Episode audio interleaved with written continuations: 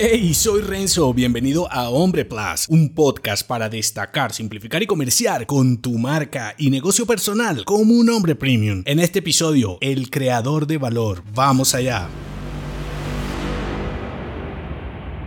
Ser más creativo para ayudar a tus clientes es un plan vencedor si tu motor es la creación. El fallo del creador actual es su sentido de urgencia porque el valor de la creatividad está en la intención de lo que haces y crear valor no tiene prisa. La creación de contenidos es una de las tendencias más importantes del marketing actual, en donde en lugar de irrumpir a tus posibles clientes con publicidad constante y molesta de tus productos, te centras en ayudarlos con material útil para su viaje personal y profesional. Este proceso se conoce como crear y ofrecer valor. Tus entusiastas están atentos a lo que tienes para decir y como este contenido se relaciona con tu experiencia, te vas posicionando como un referente en tu campo, lo que te representa ventas para lo que ofrezcas más avanzado de tu contenido valioso. Hasta aquí todo genial, incluso parte de lo que te comparto se alinea con este concepto. Sin embargo, el inbound marketing, como se conoce su versión automatizada es un proceso que lleva mucho tiempo. No puedes robarle la confianza a las personas de un día para otro y menos ganarte su atención inmediata con tanto ruido allá afuera. Entonces, puedes caer en el desespero de crear contenido no por el valor que genera, sino para llamar la atención y apresurar el proceso de la atención para vender. Y es allí en donde pierdes el objetivo, pues no debes crear contenido para vender, debes dar valor para ayudar y la venta es un resultado de tu ayuda genial. Esto te lo he dicho en diferentes episodios. Este cambio de paradigma te enloquece si no lo tienes claro, sobre todo en nuestro entorno capitalista y consumista. Si tu intención no es ayudar a tus clientes, te frustrarás y quizá ser un creador de valor no sea para ti. Si te gustó este episodio, entérate de más en nombre.plus. Hasta pronto.